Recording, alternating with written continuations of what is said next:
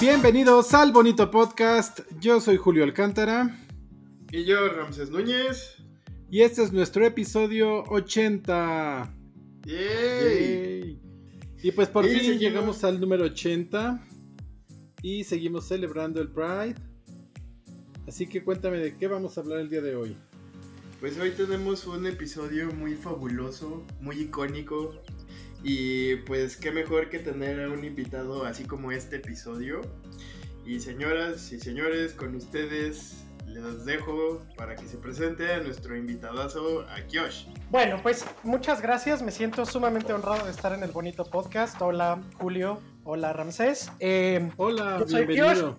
muchas gracias. Como, como mencionabas, yo soy Kiosh. eh, obviamente soy mutante y orgulloso y, y siempre me he considerado un junkie de la cultura popular. Entonces estoy muy, muy, muy contento de estar aquí. Muy honrado y démosle, adelante. Perfecto, estás en el lugar indicado para ser un, un- un amante de la cultura pop. Y pues me siento muy a gusto aquí, así que, ¿de qué vamos a platicar el día de hoy? Pues justamente eh, a mí me gustaría abordar un tema muy controversial desde mi punto de vista y algo que me gustaría, eh, pues a- ahorita que los tengo ustedes aquí y, que creo yo que entre los tres tenemos tres perspectivas totalmente distintas de justamente lo que representa la moda para la comunidad LGBTI y para el mundo en general. Entonces, eh, me gustaría empezar eh, preguntando ah, acerca de, de, para ustedes, eh, qué es o cómo ven o cómo perciben la moda y el impacto que tiene hacia, hacia la comunidad LGBT y en general hacia, hacia la población. Adelante, Julio, ¿quieres comenzar? Muy bien. Híjole, pues bueno, yo creo que eh, la moda en general pues ayuda a que la gente exprese eh, pues quién es, ¿no?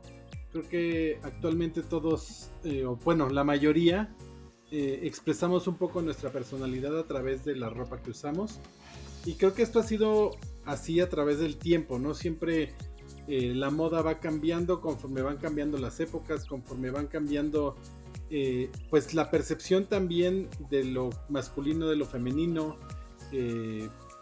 ah, pues podemos hablar, por ejemplo, que hay épocas donde los hombres usaron maquillaje, los hombres usaron pelucas y incluso Y los tacones. zapatos de tacón, exacto. Y actualmente, pues esto se reservaba para el género femenino. Pero creo que ahora nuevamente otra vez están rompiendo todos este- estos estereotipos de género en cuanto a la moda. Y justo ha ayudado a, a ir generando mayor eh, diversidad dentro de, de- de esta expresión. Y pues, ¿qué más? Yo creo que eh, la, la comunidad LGBT ha sido eh, pues muy generadora de moda, pero al mismo tiempo estuvo como borrada de la historia de, de la moda por mucho tiempo. No sé, a lo mejor me equivoco, pero creo que esa es mi, mi- mi perspectiva. No sé ustedes qué piensen. Para mí es eh, una situación muy curiosa porque yo no entiendo mucho de esto de las tendencias y de que de pronto vemos en estas pasarelas súper geniales unas cosas que son imposibles de usar en el día a día, pero al mismo tiempo veo como que ciertas tendencias que se van adaptando a la ropa de diario. Eh, me brinca mucho los casos de que, por ejemplo, en las revistas de moda que tenía mi mamá y mi abuelita, porque ellas eh, fueron costureras hace ya algunos ayeres, eh, me daba mucha curiosidad de- el hecho de ver que de pronto eran como puras faldas o puros vestidos. Y ha- hay un punto súper eh, crucial en donde las mujeres empiezan a usar pantalones y empiezan a usar estos trajes como más masculinos. Y, esto se vuelve una tendencia por allá en los noventas. Eso, digo, supongo que pasó antes, pero cuando yo lo percibí eh, más marcado fue por esas fechas. Y eh, me dio este, como mucha curiosidad eh, ver eh, qué tanto impactaba todo este asunto en cómo, en cómo se percibía la gente en ese momento. Entonces, eh, yo vi este asunto un tanto liberador para las mujeres, porque pues, yo, yo crecí en un pueblo, entonces era así como de, ay, qué padre, se atrevía a salir en un pantalón sastre y, y traía un saco y que se veía padrísimo y destacabas entre todas las demás chicas que traían vestidos o falda. Entonces, para mí esa es la importancia.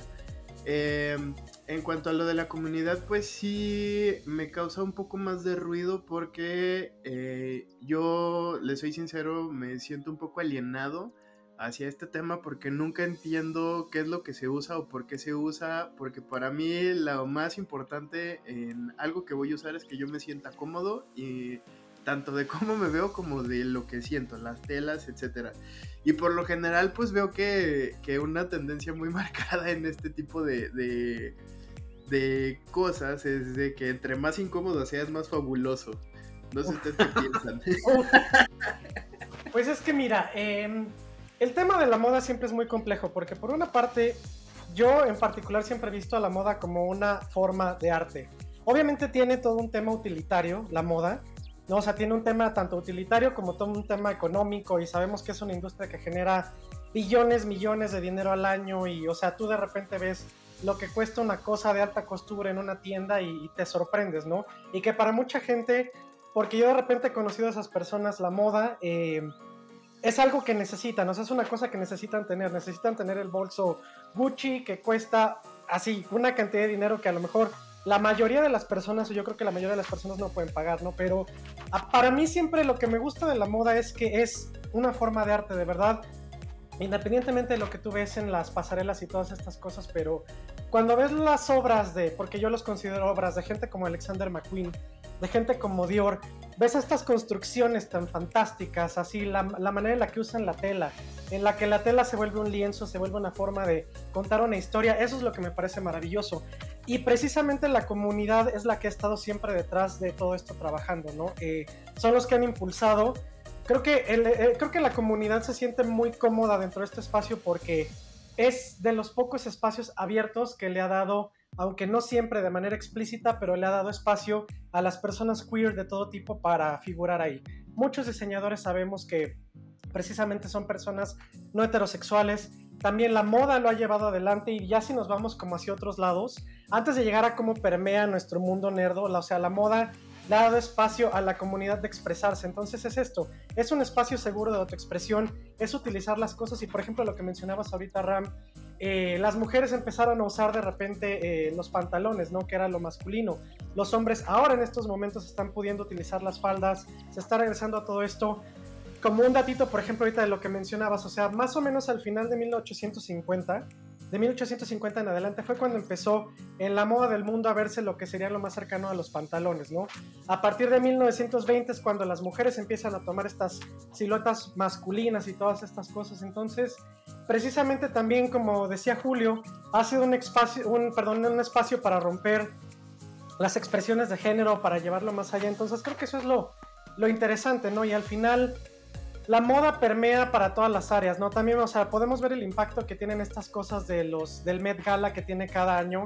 Se vuelve una cosa de la que hablan y también el trabajo que hace el Costume Institute del Met, este, en mostrar cómo, cómo ha ido evolucionando, cómo han cambiado las tendencias, todas estas cosas. Entonces, la moda se vuelve, tanto como les decía, como una parte de una forma de arte y también se vuelve lo que es lo utilitario, ¿no? Lo que te, lo que te gusta, lo que puede funcionar para y, la mejor radiografía de los tiempos en los que salen las cosas, creo que también está eso. Y bueno, está el otro punto que dices, ¿no? De cómo, cómo nos impacta en la comunidad lo que se supone que tenemos que usar, pero ahorita llegaremos ahí. Tengo una duda y, me gustaría expresarla de una vez. Eh, esta gala de la que hablabas, la del Met, creo que es la más famosa del mundo, eh, aparte de la Semana de la Moda, pero yo sé que tiene como un tema cada año, ¿no? Y, todos van vestidos acorde a cómo interpretan ese, ese tema. Pero mi duda siempre ha sido, ¿qué pasa después de la alfombra roja? ¿Se van a su casa? ¿Hay una fiesta? este, ¿Solamente es el hecho de, de caminar por la alfombra roja y termina el evento? ¿Qué pasa después? hay varias cosas que ocurren. Eh, número uno, el tema se define cada año precisamente tomando una parte de la historia de la moda. Recuerdo, o sea, todos recordamos hace unos años, por ejemplo, de Heavenly Bodies, que era la, religiosidad, los iconos religiosos en la moda, lo que ocurre es que el Met designa por parte del Costume Institute una exposición donde se ponen piezas este, que se abre al público. Este, y entonces parte de todo esto del Met Gala involucra, uno, esa exposición, que se hacen tours privados a todos los invitados, después se abre para todo el público y está durante un tiempo esta exposición que muestra precisamente parte de la historia de la moda. Además de todo, cada invitado tiene que pagar su mesa, su invitación. Entonces, esto que recibe el instituto obviamente se utiliza para las labores que, o sea, digamos que son como las donaciones, ¿no?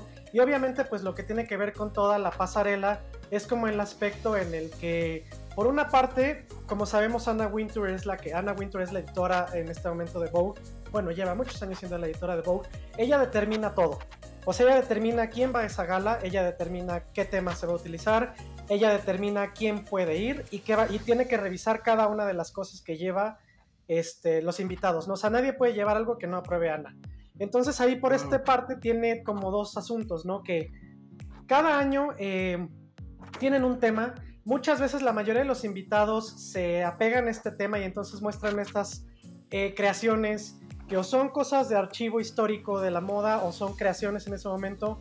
Y también la verdad es que sobre todo, por ejemplo, en la de este año y en la del anterior, lo que hemos visto es que a veces también es mucho la excusa de los diseñadores para mostrar sus colecciones de pasarela, ¿no? A veces ves las cosas y dices, bueno, pero ¿cómo tiene que ver, por ejemplo, ahorita que fue el Gilded Age, que tiene, o sea, eso es, es una época fascinante de la historia americana. Muchas cosas que veíamos no tenían nada que ver con el Gilded Age porque a veces es como una excusa para mostrar lo que hay en pasarela o lo que viene. Entonces, ahí se pierde un poquito, pero en varias de las galas, por ejemplo, la, gala que tenía que ver con China, vimos muchas piezas muy icónicas. La gala que tenía que ver con, o sea, creo que la mejor, o también a lo mejor es mi gusto, pero la mejor fue la de Heavenly Bares, la de lo religioso, porque vimos mucho de esta moda, ¿no? Y sabemos que la moda siempre ha tenido una inspiración de los iconos eh, católicos en particular, que siempre me he preguntado, ¿no? Yo también soy una persona que me encanta todo lo que tiene que ver con la iconografía católica y, es irónico que nosotros como personas queer nos llame la atención tanto este, algo de una, de una institución que nos ve como una cosa que está mal, ¿no? Entonces no sé si esto es como esta atracción a lo que es prohibido, no sé, pero bueno, fue creo que una de las más espectaculares, ya me fui por otro lado, pero fue una de las más espectaculares y precisamente sirve para esto, ¿no? O sea, para darle una función demostrar al mundo el trabajo del Costume Institute, demostrar lo que se está haciendo y pues obviamente una noche de glamour, ¿no? Fíjate qué interesante, yo no sabía absolutamente nada de lo que acabas de, contar y justo eh, mientras lo estabas contando yo pensaba así como que de verdad harán una curaduría porque luego hay personas que llevan justamente estos atuendos que no tienen nada que ver con el tema y, ahorita ya me acabas de resolver absolutamente todo.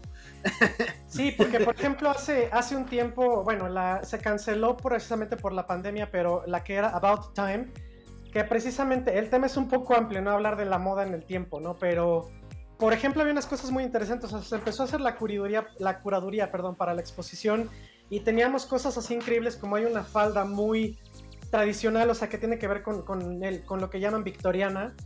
Y todo este tipo de cosas, o sea, y sí se hace la curaduría, pero la verdad es que sí, analizando un poquito lo que pasa a nivel de la moda, la verdad es que nada más a veces es la excusa para mostrar lo que viene, ¿no? Alguna tendencia o algo así, aunque no tenga nada que ver. Y esto fue súper, súper evidente, por ejemplo, en la de este año. Muchos lo hicieron muy bien, o sea, teníamos a alguien como Billie Eilish que iba completamente en esta onda, obviamente Blake Lively, pero teníamos muchos otros que tú los veías y decías, ah, ok, no tiene nada que ver, pero pues se ve bonito, ¿no? Y a veces también es eso. La otra parte de la moda, ¿no? La parte de la moda que se ve bonito, que llama la atención y, pues que al final eso va a impactar en el otro aspecto de la moda, ¿no? Que es lo económico. La gente va a querer ver ese diseñador, va a querer comprar eso y obviamente millones de otros se van a inspirar en ese corte de ese vestido, en esa tela que vieron para poder sacar cosas. Ahora, aquí me viene justo una pregunta. Digo, ya nos dimos cuenta que Kyoshi es un experto en esto, en este tema. Poquis. creo yo que no he visto a una parte importante de otras eh, eh, comunidades o incluso de la gente heterosexual estar tan interesada en la moda como la gente, en, particular a los hombres gay. y, a, las personas que hacen eh, drag. Siento yo que como que son la, eh, el nicho más interesado en este asunto. Y a mí me gustaría eh, escuchar sus teorías de por qué sucede esto o si tienen algún dato duro así que digan es por esto. me encantaría que nos explicaran o me explicaran más bien a mí por qué se da este fenómeno, por qué ustedes creen que se da este fenómeno. ¿Por dónde empezamos? Yo siento que lo más importante de esto es porque la, comuna, o sea, la comunidad siempre es, siempre tiene que ver con el hedonismo, esa es la primera parte. Entonces el hedonismo tiene un componente de la belleza, lo estético, lo bonito, y la moda básicamente es eso. La moda es algo bonito, la moda es algo espectacular, la moda es glam, la moda es eh, expresión. Entonces, yo creo que al final el interés de, ciertos grupos dentro de la comunidad en específico, como mencionas, de los hombres y de las personas que se dedican al, performance, es esto. No, o sea, la moda es algo bonito, la moda es algo llamativo, la moda es estética. Entonces, o sea, yo lo resumiría como en eso. Es estética, es el culto de las cosas bonitas, es el culto de lo que llama la atención, es la expresión. Creo que por eso nos llama tanto la atención dentro de ciertos sectores. Pero también creo que tiene por ahí un componente eh, de la frágil masculinidad. Porque muchos hombres heterosis sí tienen un gusto por la moda, pero no lo expresan. ¿Por qué? Porque está mal visto que, un hombre heterosis eh, se interese en, qué vestir, en combinar. Eh, no sé, o sea, me, vienen a la mente estos, inclusive estos memes, ¿no? Donde donde dice que, las mujeres usan siete productos para bañarse, pero el hombre eh, heterosis solamente usa un jabón y, ya con eso. Entonces creo que sí un poco tiene que ver también este concepto de la, de la masculinidad, donde no se permiten eh, pues expresar todo este tipo de gustos, ¿no? Que son justo eh, vistos como algo más femenino como tener interés por la moda o tener gusto por, por, vestir o por estos temas, ¿no? El, eh, en general creo que sí tiene algo que ver porque actualmente también como todo esto ya está cambiando poco a poco, creo que hay más hombres que eh, eh, hombres heterosis que están expresando su gusto por la moda. Y que de hecho cuando llegaron a hacer este tipo de expresiones hace, no sé, unos 15 años, recuerdo que era como que un ataque hacia, esta, hacia este sector de la población en particular cuando empezaron a definirlos como metrosexuales y que era eh, entre un insulto y no, pero al mismo tiempo eh, hubo quienes se apropiaron de, este concepto, de este mundo y, lo explotaron a más no poder y, pues ya eh, pues se convirtió hasta en un, una subcultura de todo esto que es la moda. Y es muy interesante que, dentro de las concepciones del mundo hayan tenido que crear una etiqueta para justificar que a alguien le puede llamar la atención vestirse bien o le gusta las cosas de la moda. Y yo me pregunto, ¿dónde están todos esos metrosexuales en este momento? ¿no? Ya sería como el análisis, nos podríamos ir hacia otro lado, hacia en qué se convirtieron, hacia dónde se fue la cultura metrosexual, pero qué interesante que el mundo heterosis haya tenido que crear una etiqueta nada más para justificar, porque regresamos a lo mismo, ¿no? También hay una parte en la que la moda se ve como una cosa femenina y sabemos que para el patriarcado cualquier cosa que sea femenina está mal. Entonces, si te gusta la moda, seguramente eres, ya sabemos qué cosa, con qué letra del alfabeto, entonces, y bueno, esas son cosas que están súper mal y por eso es bonito ver que ahorita tenemos tanto la moda que es genderless, como la apertura de que la gente pueda servir lo que se le pegue la gana servir y, que tengamos un espacio más abierto para que lo hagan. Creo que eso es, sí hemos avanzado en algunos aspectos, aunque siempre haya discriminación y, y siempre haya escarnio popular, pero, pero qué bueno que tenemos esos espacios. Así es, y creo que cada vez nos atrevemos más, ¿no? A cruzar estas líneas. Y ahora me viene otra pregunta a la mente, es... Eh, justo hablamos de que la moda es un como un gusto generalizado o algo que se le achaca a, los hombres gay. ¿Qué hay de las otras letras de, la comunidad? Eh, existe, por ejemplo, mujeres lesbianas que, se dediquen a la moda, eh, o no sé, eh, bisexuales, etcétera. Yo creo que sí, pero te lo pregunto porque casi no se ve esta representación. Pues es que al final siempre... Eh, al final siempre son los hombres los que van más adelante. O sea, sabemos, o sea, si yo te menciono de repente ahorita los nombres de, de ciertos diseñadores y inmediatamente los ubicas, ¿no? Pero finalmente creo que el punto de la moda, aunque no se haga siempre de esa manera, el punto de la moda es que tiene que ser para todo mundo. Entonces, obviamente, ahí hay muchos, o sea, así como, como no siempre el estereotipo a lo mejor de una mujer lesbiana es que utilice la camisa de franela, hay muchas mujeres que les encanta la moda, entonces también, como no todos los hombres, y creo que un poco tiene que ver con lo que decías hace rato, Ram, no todos los hombres, porque no es nuestro gusto, porque no es nuestro tipo de cuerpo, no todos queremos utilizar playeras sin mangas súper pegadas de colores brillantes, ¿no? O sea, hace poquito estaba yo viendo eh, una colección de Pride que sacaron en un sitio y todo eran estas playeras sin mangas y playeras este, de estas ombligueras y este tipo de cosas y yo decía, ok, yo soy parte de la comunidad y eso no me está representando, ¿no? Y entonces, pues precisamente es esto, también son estos eh, estereotipos y todas estas cosas. Em, y ahí estamos, ¿no? Y tenemos precisamente varias, ahorita lo que, lo que preguntabas, Julio, hay muchas diseñadoras que están ahí, diseñadoras queer, eh, que no son tan conocidas. Viene ahorita a mi mente Hannah Holquist, por ejemplo, que tienen, eh, tienen estas colecciones y precisamente son gente queer y a veces no se les da tanto la atención como la que se le da a los hombres, porque pues también ya sabemos que, la historia le ha dado mucho papel. Lo que les decía, no sé, está bien si eres, si eres queer y estás en esta zona, está bien si eres un maquillista, está bien si eres un eh, estilista de cabello, está bien si eres un diseñador, ¿no? Entonces, creo que también está interesante que en estos últimos años se le ha dado también espacio a otras expresiones.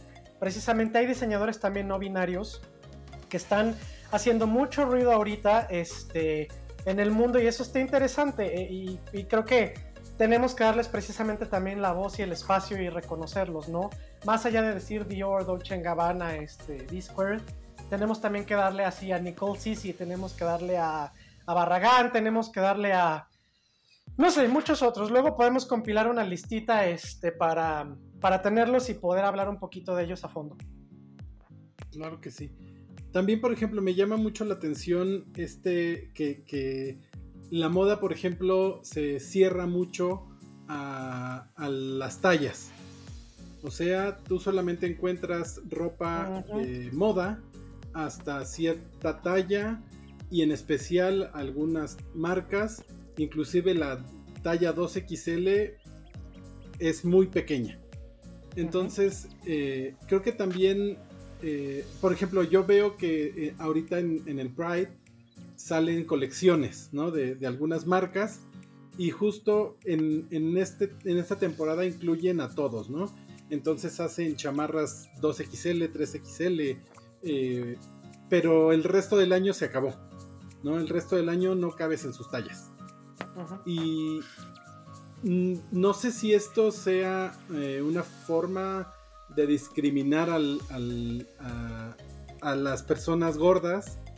Eh, no sé, y creo que es, es, algo que también poco a poco se tiene que ir cambiando. O, no sé tú qué pienses. Muchos no cabemos en esas tallas estándar. Este. Y a veces ni siquiera es por, por el, tamaño de tu cuerpo, sino por el corte. Hay muchas marcas que son muy, muy permanentes en, en nuestro país que sabemos que tienen tallajes pequeños y aunque como dices, o sea, es terrible y, y, sí le afecta a uno la autoestima, aunque a veces no lo digas abiertamente, el que te compres una camisa XL y que no te quede bien. Entonces, siento que también por una parte se está dando esta parte de, de tener moda genderless, como platicábamos, que finalmente tenemos esa parte, por otra parte tenemos, o sea, yo siento que debería ser innecesario el calificativo plus size tanto para hombres como para mujeres. O sea, la moda tendría que venir en una talla amplia, considerar que, no todos tenemos el mismo tipo de cuerpo, porque ni siquiera si tienes más pancita, a veces tus hombros son muy anchos. Entonces no te queda una cosa, a veces tienes más pancita y tus hombros están... Exactamente, o sea, todos tenemos tipos de cuerpos diferentes y es lo que, lo que les comentaba hace rato, ¿no? La, moda de Pride, de esta colección que yo vi, yo decía, yo no, yo no quepo en esa ropa, yo no me voy a sentir bien con esa ropa, yo no quiero utilizar una camisa de malla, ¿no? qué padre, o sea, more power to you si eso es lo que a ti te gusta, si eso es tu estilo, está bien, pero siento que debería ser, ya no deberíamos detenernos en que las cosas sean plus size o no, deberíamos tener tallas amplias y de nuevo viene también por otra parte de la industria de la moda, ¿no? A mí me molesta muchísimo y muchísimo que, por ejemplo, tenemos a marcas de tenis, que no las vamos a mencionar ahorita, pero las marcas de, tenis detienen sus modelos en ciertos números de tallas, no llegan hasta el número 7. Y yo que soy un señor que necesito 9 o 10 y quiero unos, o sea, ¿por qué asumen que no voy a querer unos tenis de glitter rosa? ¿No? O, o color fluorescente o color, unos tenis blancos, ¿por qué asumen que por ser un señor no voy a querer esos tenis, ¿no? ¿Y por qué asumen que a lo mejor una chica que su número es 5 no va a querer unos tenis de piel negros con estoperoles? Porque entonces eso es lo que cada uno tiene que usar. Entonces, de verdad hay mucho trabajo que tienen que hacer las marcas como para darnos espacio a todos. O sea, de verdad, yo quiero mis tenis de glitter plateados. Denme el número, o sea, aprecien que hay gente allá afuera que también lo quiere. Y no nada más me vendas tenis de, de talla 9 cuando son tenis de arco iris, este, que a veces ni siquiera es como la bandera de la comunidad, o sea, que representa a la comunidad. Es un arco iris genérico, vamos a ponérselo algo y entonces ahora sí te tomo en cuenta para que tengas algo de tu talla. Creo que ese es un problema enorme en la industria. Así es, y, creo que también el, el pinkwashing está muy presente justo en la moda en, este, en esta temporada. En muchas marcas y que, y que justo esto, ¿no? El resto del año pues a lo mejor se olvidan de que, de que habemos cuerpos diversos, que habemos eh, a lo mejor mujeres trans que necesitan eh, tallas más grandes o no sé, eh, quizá lo mismo pasa para, para las tallas pequeñas, ¿no? Que se tienen que comprar ropa de niño porque no caben en, la ropa de, adulto. Claro, y espérate que todavía hay algo más allá, o sea, de pronto no nada más es el pink washing que sabemos que es algo terrible, es lo que hay detrás de estas cosas. También el año pasado una marca muy famosa de tenis sacó su colección de Pride, sí, los arcoiris y todos los medios y la gente así de wow, la colección y no sé qué, pero al final se, se trató de denunciar o se trató de hacer activismo contra esa marca, llamar la atención, que sí, sacó su, su, colección, la gente lo estaba apoyando, no sé qué, bla, pero esa misma marca estaba donando a senadores y a grupos en Estados Unidos que estaban activamente en contra de los derechos de la comunidad. Entonces, no nada más es el pink washing, sino es que tenemos que tener todos la, responsabilidad de exigirle a las marcas que sus políticas sean inclusivas realmente todo el tiempo, ¿no? Y que no ahorita tu donación y que saques algo de arcoiris y al final después descubrimos que estás apoyando a los grupos o que está o que tus directores, que por ejemplo pasa también aquí en México, que tus directores son de la extrema o son de los grupos religiosos y no sé qué, pero sí, a la hora que viene el mes del Pride, vamos a sacarle dinero rosa a la gente, entonces vamos a sacar cosas con un arco iris pegado. Entonces creo que como, como miembros de la comunidad también es nuestra responsabilidad exigir la diversidad de los cuerpos y exigir que lo que hacen no sea nada más en junio, no se olviden de nosotros en junio y no apoyen a los que activamente quieren acabar con nosotros. Exacto, y es una situación muy importante es eso, que debemos de ya comenzar a hacer un consumo consciente de que pues sí, a lo mejor está bien padre esos tenis que te quieres comprar o esa chamarra o esa playera o lo que sea, pero pues que te tome dos minutos hacer una búsqueda en Google de a quién le estás comprando y hacia dónde va ese dinero, sobre todo eh, porque pues muchas marcas son, ah, sí, este, les hicimos algo bien bonito por el Pride, pero es para nosotros. Una compañía que no está apoyando activamente o que no está haciendo nada por la comunidad y pues nada más es como que para que tú te veas bonito ese día.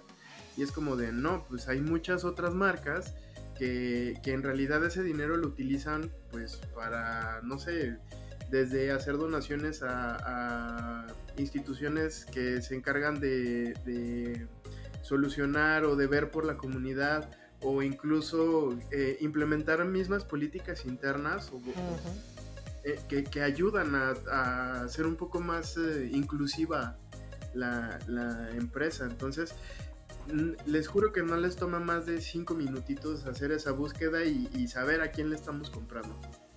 Y saben que al final también, sí, las marcas internacionales y estas cosas, pero como dices, un, un googlazo rapidísimo, una visita en Instagram te va a arrojar marcas queer o marcas de la comunidad que, que estás apoyando precisamente a la comunidad a generar.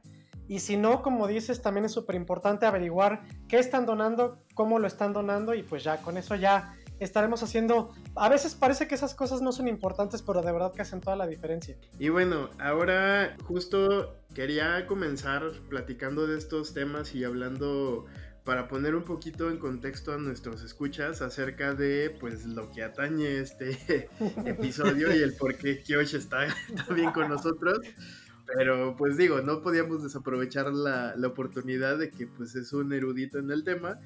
Entonces, eh, una de las cosas que me gusta mucho de la cultura pop y que va muy ligado a todo esto que hemos estado hablando es eh, uno de los productos más importantes, si no es que, no, más bien para mí es el más importante que tiene esta compañía de cómics, que son los X-Men. Los ponemos un poco más en contexto, eh, igual aquí Kiosh me va a ayudar porque pues también como ya lo dijo al inicio, él es un eh, orgulloso mutante. este, a, mí me, causa gran admiración que exista este concepto dentro del mundo de los cómics porque es una representación fiel a todo lo que son las minorías. Es, es la, eh, para mí es eh, ver este tipo de historias y poderlas extrapolar a cualquier letra del acrónimo de la comunidad, incluso en cuestiones raciales, en, en cuestiones de, llámese mm, minoría en general, eh, cabe aquí y puedes verte reflejado en, todo este universo y que eso me va a dejar mentir porque eh, yo sé que, también él eh, entiende muy bien cómo está funcionando todo este universo incluso actualmente y pues no sé, eh, quiero que me gustaría que nos contaras un poco más eh, de tu percepción de esta parte del universo de los cómics. Creo que como lo mencionas precisamente y en particular los X-Men son, o sea, no cabe duda que son una representación de las minorías. ¿Por qué? En 1960, cuando, bueno, 1950, cuando empieza todas estas cosas, o sea, del, del movimiento del civil, de los civil rights en Estados Unidos, después aparecen así en 1963 los X-Men, entonces finalmente, o sea, Stan Lee lo dijo muchas veces, la última vez lo dijo en, 2017, que sí, no era tan abierto porque Stan Lee no era activista como tal, pero sí era un cronista de los tiempos. Entonces, obviamente el que surgieran los X-Men representaban a una minoría. Los X-Men fueron creados en, la ola, fueron en 1963, entonces era la ola de los derechos civiles. Entonces, obviamente ellos se volvieron una representación de muchas cosas. Eh, primero quiero aclarar, antes de entrar precisamente en este punto, que tenemos que considerar que la historia desde los 60 de los, del 63, de cuando fueron creados, al 2000, obviamente los X-Men representan esos tiempos, entonces hay varias cosas que pueden resultar un poco controversiales, pero sí, ellos eran esto porque incluso se decía que un poquito las ideologías del profesor Javier y de Magneto representaban a Martin Luther King y a... Eh, y a Malcolm X. Es un, es un statement peligroso y por eso quería aclararlo de que representaban esos tiempos porque estamos poniéndole el papel de dos íconos de la cultura negra a dos hombres blancos. Pero bueno, finalmente representaban esta parte, ¿no? O sea, la ideología de que todos podíamos convivir, una ideología un poquito más radical.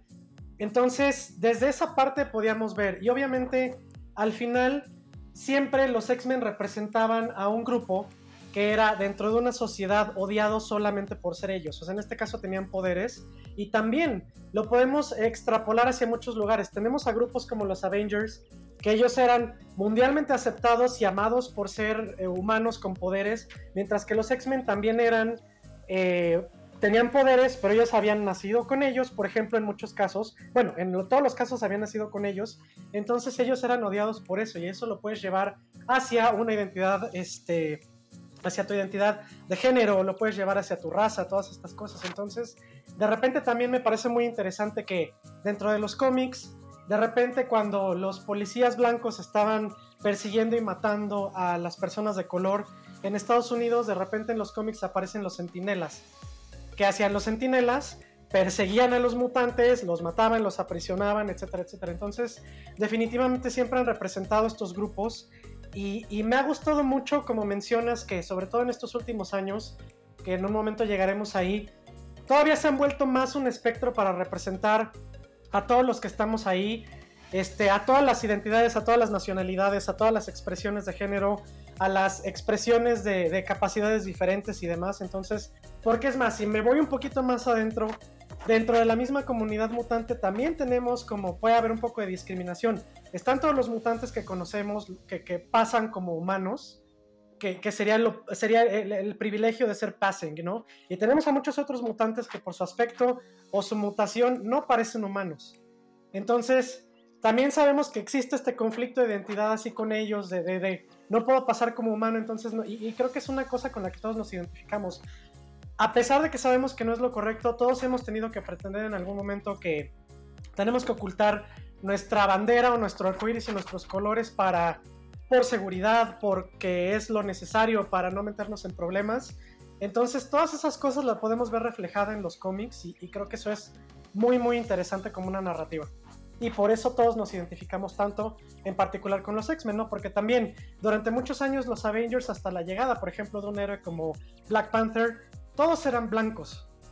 Todos eran asumidamente heterosexuales. Entonces, hasta que llegó Black Panther, que fue un héroe eh, de color, no había esa parte de la representación y obviamente después los X-Men empezaron a meter a todas las nacionalidades y ahora todavía más podemos ver todas las identidades de género y expresiones sexuales. Una de las eh, situaciones que también me gusta mucho de, este tipo de historias es eh, lo que acabas de mencionar.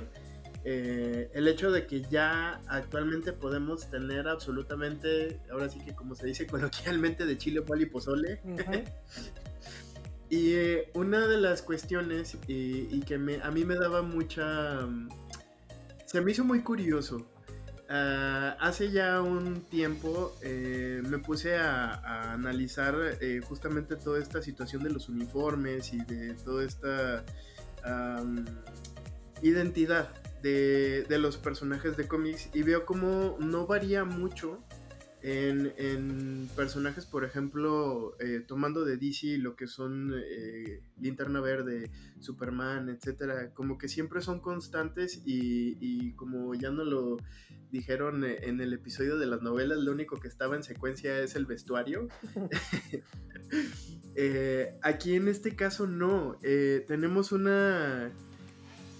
una explosión de, de diseño en cuanto a trajes y en cuanto a, indumentaria y vestimenta, justamente por esto de que tenemos representación de, de, sí, tenemos a los mutantes que pasan por humanos y a menos de que hagan algo eh, o que, que manifiesten su poder, te das cuenta que son mutantes, pero ¿y los que no? O sea, ¿cómo, ¿cómo, haces un uniforme para ellos? Y me ha parecido muy eh, interesante cómo ellos resolvieron todo este asunto y cómo es súper fácil ver este, esta evolución de, lo que han sido los trajes y de cómo se ven eh, los, los X-Men en particular con respecto, por ejemplo, a los Avengers. O sea, por ejemplo, tú ves a una, no sé, un Capitán América y puedes describir perfecto su uniforme, pero si te digo, descríbeme cómo se viste un X-Men, es como de, de qué época, de qué era, eh, dibujado por quién. Entonces, es un ejercicio bien importante eh, el hecho de, ser conscientes de que todo esto, incluso lo que hablábamos en un inicio de este episodio, que es como que todo esto de la moda, eh, se adapta en, el día a día de estos personajes de cómics. Entonces, a mí me explotó la cabeza cuando yo llegué a ver todo este abanico de posibilidades que hubo desde The New X-Men, que si son el equipo de los noventas, el Gold, el Blue, etc. Es, es porque, porque marcan, así como si fuera una colección de un diseñador, es el uniforme que van a utilizar todos y está pensado para que todos, absolutamente todos, no importa cuál sea tu mutación o cuál sea tu tamaño, cuál sea eh, tu corporalidad, lo puedas portar y te veas así increíble. Pues sí, justamente, em, por ejemplo, me, me, llamó mucho la atención este cambio que hubo con, con X-Men de, lo, que conocimos en los 90 a cuando los llevaron al cine. ¿no? La, cambió la estética de, su traje, lo hicieron con otros colores. Eh, y sin embargo, bueno, creo que esto ha ido evolucionando también cuando llegaron estas nuevas películas de eh, esta de, First Class también sí volvieron al, traje original amarillo, pero con cierta estética diferente. Y ahora inclusive vemos estos, esta, esta Hellfire Gala que me gustaría que, que, pues nos explicaras un poquito más de qué va. ¡Uh! ¿Por dónde empezamos con Hellfire Gala? Bueno, como un contexto es importante también para los que tal vez no han seguido esta época, es una de las cosas más importantes que tiene lo que ahorita llamamos la era de Krakoa en los cómics de los X-Men es que los X-Men ya tienen su propia nación. Debido a varias cosas, ellos tienen una isla, bueno, es una parte que conecta, ya en este momento son dos islas, una en el Pacífico y una en el Atlántico, y tienen al planeta Marte, que ya es el planeta de los mutantes. Entonces estamos hablando ya de que hay una nación. Entonces, tomando eso en cuenta, regreso un poquito a lo que decía Ram hace un momento, que la evolución de la moda precisamente también ha servido como una radiografía de, de los tiempos en los que están cada uno de los cómics, ¿no? Y pienso en tres personajes en particular que, que creo que son muy importantes para ilustrar esto, que uno es Storm, Storm ha tenido muchos cambios y ha ido pasando por diferentes tipos de uniformes que van representando cada una de las cosas, ¿no? Su primer uniforme setentero que tenía este con bikini, la, el pelo y la capa y todas estas cosas. Después tenemos al Storm Punk. Luego tenemos al Storm que todos amamos, la de los 90 en color blanco. Y así ha ido evolucionando. Tenemos a alguien como Dazzler, por ejemplo, que representa ella literalmente está vestida en su época, ¿no? O sea, tiene su uniforme disco, pero tiene su uniforme chentero y sus miles de versiones de su uniforme en los 90. Entonces, ahí también van los tiempos. Y, la otra que se me ocurre es Emma Frost, que por, por el tipo de personaje que es y por lo que Emma representa, todos sus, todos sus atuendos han pasado, también han mostrado la evolución de cómo se presenta un personaje femenino sobresexualizado a un personaje que representa, que va creciendo, y ahorita que básicamente Emma Frost es la señora, o sea, es la reina de la moda de los mutantes, ¿no? Y eso nos lleva al Hellfire Gala. Entonces, eh, el año pasado, eh, durante un evento muy importante que se llamó Hellfire Gala, como lo mencionábamos, como, como hablábamos de que la nación, como lo hablamos que los mutantes ya tienen su propia nación, entonces necesitaban salir al mundo que el mundo los conociera. Entonces la mejor manera de hacerlo fue a través de una gala. Evidentemente sabemos que esta gala está inspirada en el Met Gala, pero la verdad es que también como lo presentaron dentro de los cómics y como lo decían los propios creadores de todo esto, digamos que el Hellfire Gala dejaba al Met Gala así como un eventito ahí, fiesta infantil contra un evento de implicaciones universales. ¿Qué pasa con el Hellfire Gala? Todo surge como una fiesta que hace la Nación Mutante para presentarse ante los líderes del mundo, ante otros superhéroes, y entonces esto tuvo una de las cosas más interesantes que yo he visto en los cómics en los últimos años, que fue el aspecto de la moda. Sí, vamos a dejar a un lado la historia, pasaron muchísimas cosas muy importantes en el universo de los cómics, cosas que impactaron no nada más a nivel, digamos, la Tierra o a nivel del universo 616, sino que también impactaron a nivel eh, todo lo que tiene que ver con el espacio, etcétera, etcétera. Pero dejando eso a un lado, que sí hubo mucho drama y cosas, viene el aspecto de la moda. Todo empieza porque de repente nos dicen, va a haber un Hellfire Gala. Empezamos a ver en los cómics pequeños hints que ocurrieron. Y entonces un día Frost dice, pues yo creo que hay que hacer una fiestita, ¿no? Me sugirieron que hagamos una fiestita, entonces pues vamos a hacer una fiestita, ¿por qué no? Siendo Emma Frost, obviamente esto iba a ser una cosa mucho más allá. Entonces, ¿qué pasa? De repente empezamos a ver, empiezan a hablar de qué van a usar los superhéroes. Entonces empiezan a salir diseños de moda que precisamente son cosas de alta costura y empezamos a ver, precisamente Emma es de la primera que vemos. Pero no nada más vemos a Emma, empezamos a ver a Storm, a Rogue y después empezamos a ver a todos los demás personajes y esto causó un furor precisamente entre toda la gente. Precisamente la gente de la comunidad fue la que más abrazó este fenómeno de la moda mutante. Pero también dentro del mundo mutante tuvo muchas implicaciones porque de pronto todo el elenco, o sea, todos los mutantes tuvieron un atuendo de moda. Entonces, Emma Frost, por ejemplo, tuvo tres atuendos para cambiarse durante la gala, pero ahorita vamos a llegar específicamente por qué cada una de esas cosas, pero de repente hubo una cosa que a mí me llamó mucho la atención, es que Entertainment Weekly de repente dice, Entertainment Weekly reveló de manera exclusiva los nueve atuendos más importantes del Hellfire Gala. Cuando en, en la vida, en los cómics, habíamos visto una cosa de este tamaño? Que un medio enfocado en entretenimiento y lo hicieron la revelación.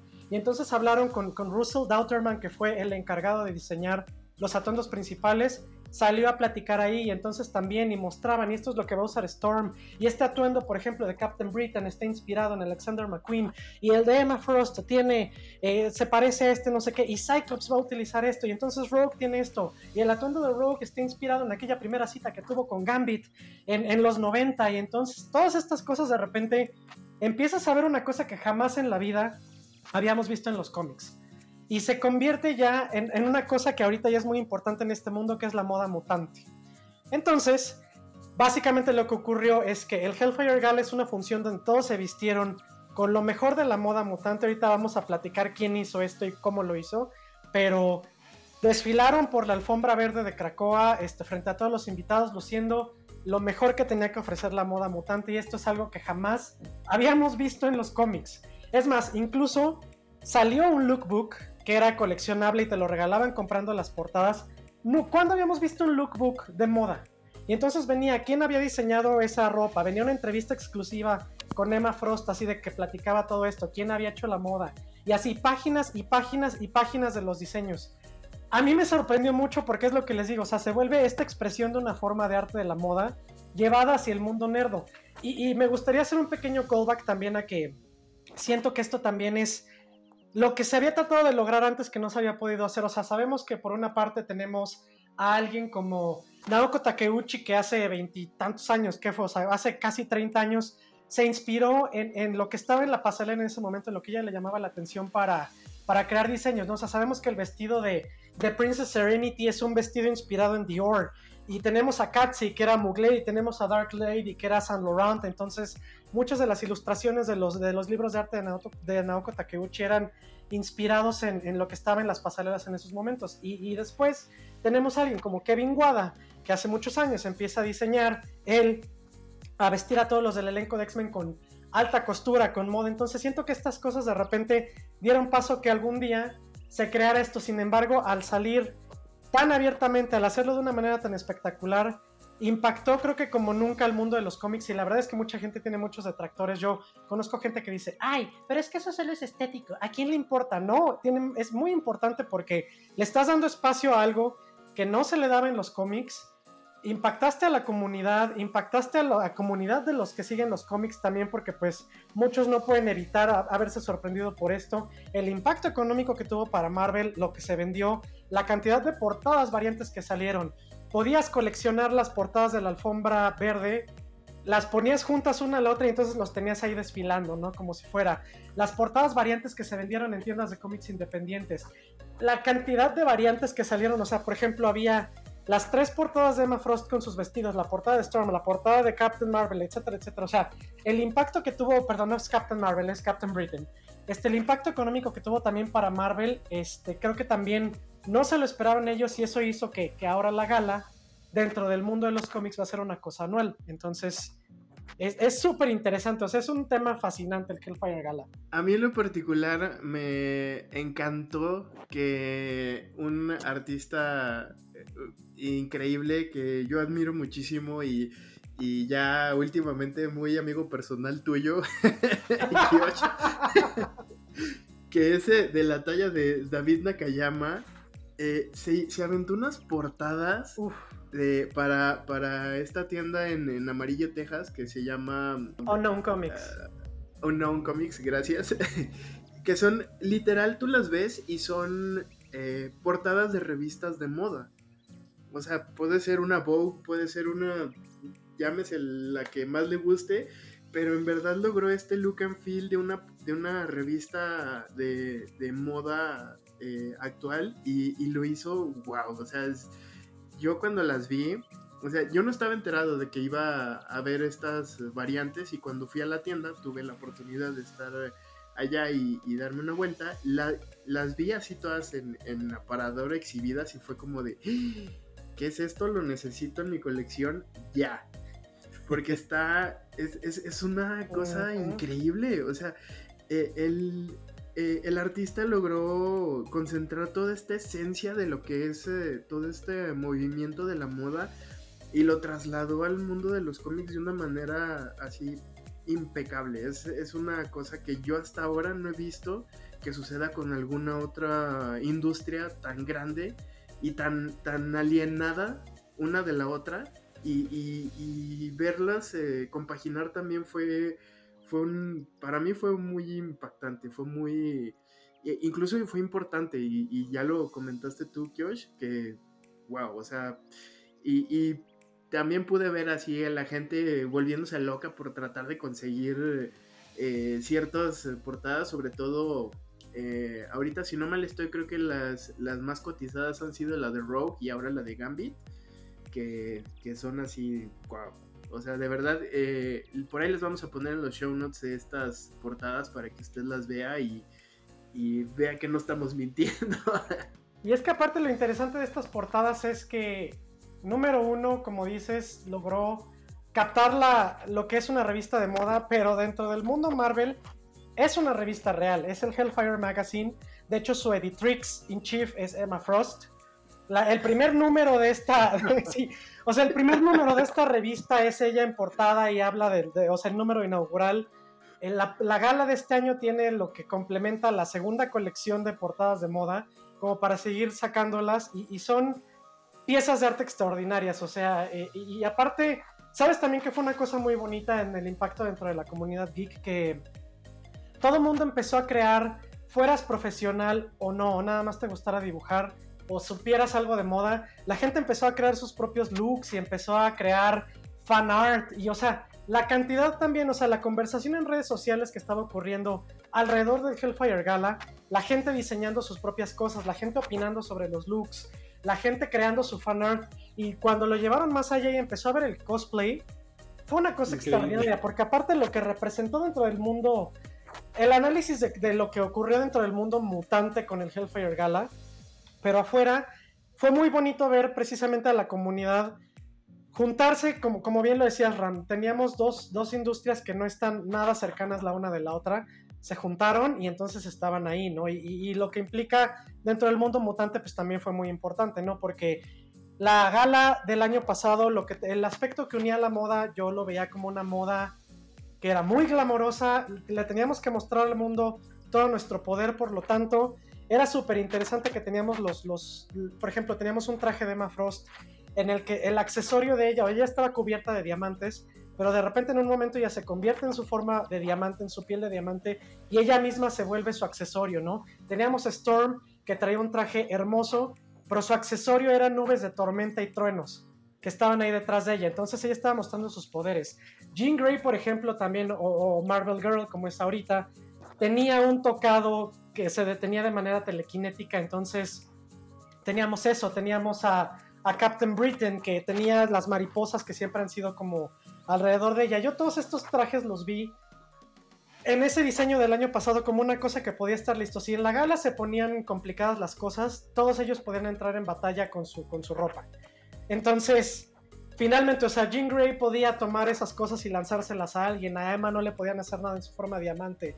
Storm podía obviamente lanzar ese clima que la acompañaba como una capa pues para atacar a quien sea, ¿no? Entonces, todo ese tipo de cosas, ese fue como, como el tema que unía la gala del año pasado. Ser showy, mostrarle al mundo quién eran y mostrarle al mundo que tienen poder. Tanto poderes mutantes como poder como nación. Entonces eso estuvo muy interesante y eso fue lo que unió la gala del año pasado. La gala de este año tiene otras implicaciones por lo que va a pasar en los cómics y ahorita es más como más de glamour y más de pero ya no tiene como este aspecto de tenemos que mostrarle al mundo quiénes somos. Pero de todos modos todavía no tenemos revelado todo, todos los atuendos completos, no sabemos qué va a pasar, pero, pero es muy interesante y también cómo fue creada esa moda dentro del mundo mutante es algo también muy muy interesante. Sí, y justo algo que, me brincó y algo que platicaba contigo, Kiosh, hace, hace no mucho, que es eh, que justamente en esta ocasión, para bien o para mal, hicieron la invitación a que formaran parte de este evento. Mm. Digo, en el pasado también estuvieron, pero ahora ya más activa y con sus looks y todo, a los Avengers. Pero, hijos, mano, yo los veo y, no hay uno solo que me guste de los atuendos que les pusieron a ellos. Porque en realidad los que siguen brillando y los que se siguen adaptando y dan toda la justa razón de lo que hemos platicado desde, desde que inició este programa, eh, son los mutantes, son los son los únicos que funcionan perfectamente en ese universo y con esas capacidades de ser, de vestirse fabulosos y de, de verse así como se ven. Bueno, es que déjame decirte, los Avengers son unos irrespetuosos. Porque el año pasado fueron invitados a la gala y fueron con sus uniformes, casi casi se fueron en jeans. O sea, te están invitando a una gala con toda esta moda. Igual ellos no sabían cómo estaba el asunto, pero ¿cómo te atreves a llegar con tu uniforme de todos los días, casi casi así, veniendo una batalla? Me parecieron muy irrespetuosos, pero tengo que reconocer que por lo menos este año los Avengers están haciendo un poquito de esfuerzo por llegar vestidos adecuadamente, o sea, llegar vestidos con couture, no muy exitosamente como, como bien lo mencionas, Black Widow, este, pero... Eh, pero este, pero por lo menos están haciendo el esfuerzo de, vestirse un poquito mejor. Hasta el Spidey, hasta nuestro querido Spider-Man, que sabemos que no es el de los más grandes recursos, pero hizo su esfuerzo, llevó un traje espectacular. Bueno, va a llevar un traje espectacular este año. Ya veremos cómo desfilan y ya veremos qué pasa, porque promete mucho drama el de este año, pero. Pero bueno, creo que el único que hasta el momento, bueno, no es necesariamente un Avenger, pero el único del resto del mundo Marvel que creo que sí entendió el assignment, como dicen, y sí va a servir como debe de servir es Doctor Doom. Creo que ahorita es el único que he visto que sí comprendió que es una gala de alta costura y, se esforzó el Doctor Doom. Pero los demás, pues. Mm, mm. Vemos. Vemos. o sea, ya nos tendremos que ver cómo, cómo se comportan y qué más llevan, pero la verdad es que no hicieron un muy buen esfuerzo. Ahora, lo que yo siempre celebraré de los cómics, yo no soy gran conocedor, sin embargo veo que, justo siempre hacen un esfuerzo por la inclusión. Y no, no de ahorita, sino creo que algo, es algo que históricamente han ido haciendo los cómics.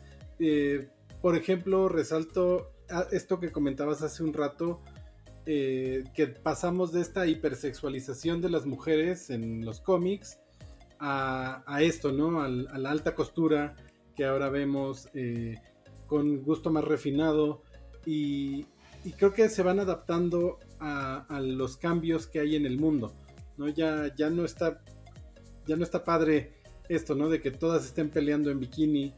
Eh, y ahora pues tienen unos trajes que se adaptan más o a sus poderes o a sus necesidades y pues no sé, creo que, incluso esto de, ir incluyendo eh, el Hellfire Gala dentro de los cómics nos va llevando hacia lo que está pasando en el mundo.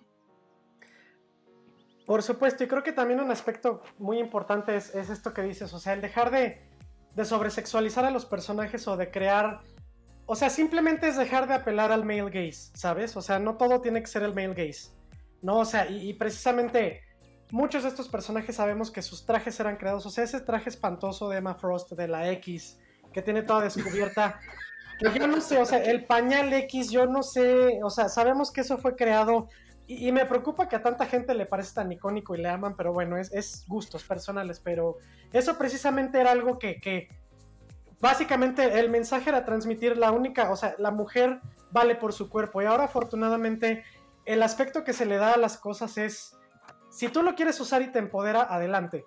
Pero hace poquito ve a una creadora que hablaba también precisamente de esto, ¿no? Se hablaba como también de los poses, de las poses, de cómo se les presenta, de si era como más sumiso el asunto y ahora ya son, precisamente son mujeres fuertes, son mujeres con poder, son mujeres que muestran las cosas. Y, ahora que mencionas eso también, el Hellfire Gala nos dio, espacio para que las expresiones dentro del mundo mutante cada quien pudiera vestirse como quería, ¿no?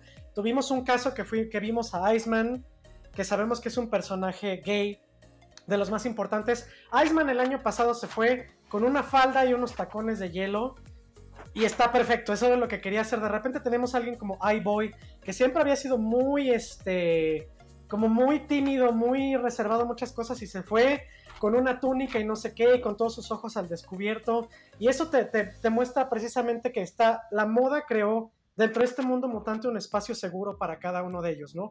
Cada quien se vistió, porque también parte del proceso y de lo que vimos en algunos momentos de los cómics es que cada quien se acercó a Jumbo Carnation, de House of Carnation, que es el diseñador mutante, le platicó qué quería hacer, cuál era el concepto que quería y él creó para cada uno de todos los miles de mutantes que hay en la isla creó un, atuendo único.